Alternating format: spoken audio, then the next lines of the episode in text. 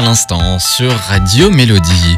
Notre chiffre du jour, le chiffre 79. 79 ans Oui, l'âge de, de cet homme qui a vraiment fait un geste d'amour euh, magnifique. Enfin, raconte-nous parce que cette histoire, je l'adore. C'est la plus belle preuve d'amour qu'une femme puisse avoir de son mari.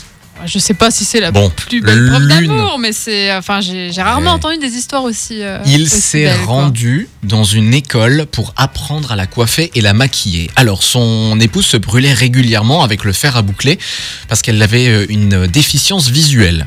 Le Canadien de 79 ans est donc retourné à l'école. Il a suivi avec assiduité les explications d'une prof pour apprendre à utiliser l'appareil de coiffure en toute sécurité. Il s'est entraîné sur une tête de mannequin, forcément. hein. Il n'allait pas d'abord s'entraîner sur sa femme, sinon c'est preuve d'amour un peu ratée. Euh, il a également demandé des conseils sur l'application du mascara parce que cette tâche était également difficile pour elle. Il Ah, a bah donc oui. appris à la coiffer et à la maquiller. C'est incroyable, c'est incroyable. C'est vraiment super touchant. Euh, moi, j'imagine euh, ce petit monsieur là de 79 ans euh, qui, va Retourner de- à qui va demander à Mm. à l'école je veux faire ça pour ma femme, etc.